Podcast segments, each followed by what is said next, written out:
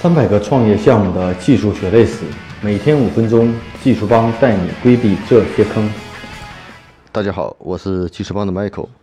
今天跟大家分享的话题是传统企业转型中如何借力于互联网的技术，也就是说，互联网技术的这种进步和创新，到底给传统企业能带来哪些方面的帮助？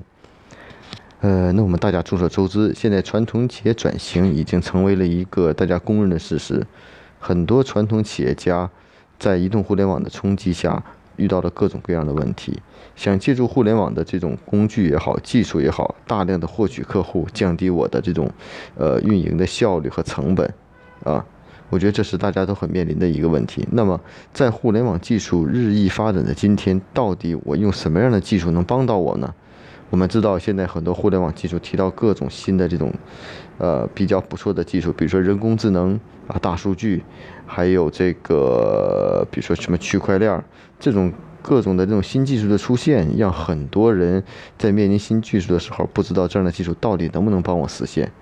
那那我们说人工智能技术到底能能不能帮我实现我业务上的改造？比如说有些传统企业说了，哎，那么呢人工智能技术能不能帮我取代客服，自动实现对用户的这种交流？哎，那有说了，我现在有大量的数据，能不能通过大数据的技术帮我分析到客户应该买什么样的东西？啊，嗯，还有的说了，我在这个各种的交易环节中发现交易不安全性，是否能用区块链解决安全交易的问题？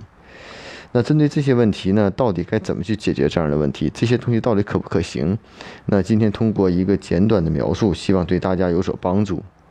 呃，首先呢，我们认为互联网技术的这种逐渐的发展和各种的这种呃快速的发展，带来了很多的这种商业上的变革，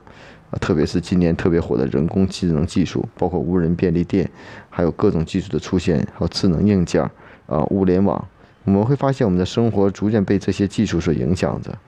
啊，但是从技术的成熟角度来说，我们觉得我们在应用的过程中不能盲目的追求各种新的技术。对于一个企业来说，最大的价值在于我应用到合适的技术，能够快速的帮我变现，帮我解决问题，这才是我需要的。所以不一定要采取最先的、最新进呃最新的技术，尤其最新的一些技术呢，在某些领域可能比较成熟，但并不一定在所有领域都比较适合。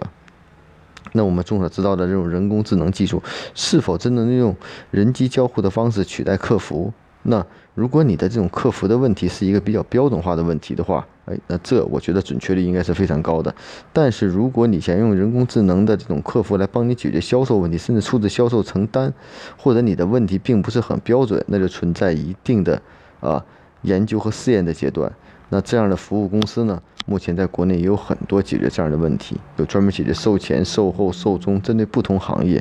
因为这样的技术的积累是需要一定数据基础，并且长期的应用实践，而并不是说拿来就能用。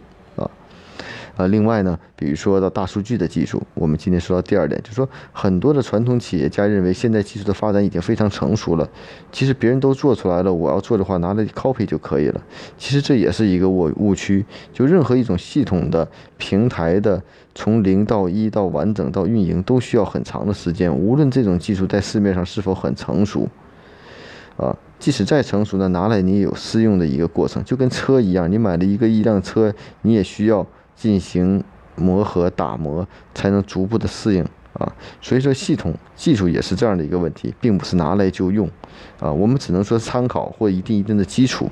啊。真正的技术应用于商业上，它还要经过一段很长时间的这个实践啊啊。那也就是为什么说很多大企业，包括我们听说的 IBM 也好，或很多一些大的企业做整体的系统解决方案，为什么一个 ERP 的实施要花？一年甚至两年的时间，为什么一个大型信息化系统的建设需要花那么长的时间？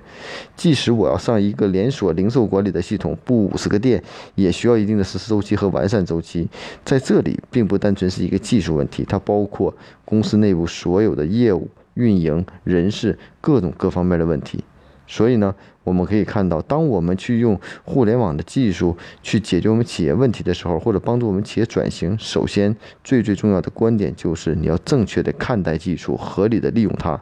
它就好比是一个打仗的武器，啊，你利用好了就有价值，利用不好就没有价值，反而会给你带来更大的这种呃问题。那我们也看到周边有很多朋友因为在尝试互联网技术，趟过了很多坑，投入了大量的时间和费用。啊，也吸取了很多教训。很多人都认为互联网技术并不像想的那么成熟。互联网技术可能为什么我用起来总是有问题？所以说，对于这样的一个传统企业，如何用互联网技术解决自己企业转型的问题呢？今天呢，我们只是一个抛砖引玉，给大家讲一下在如何去面对技术和看待技术。那接下来呢，我们会继续跟大家分享此类的一些相关的话题。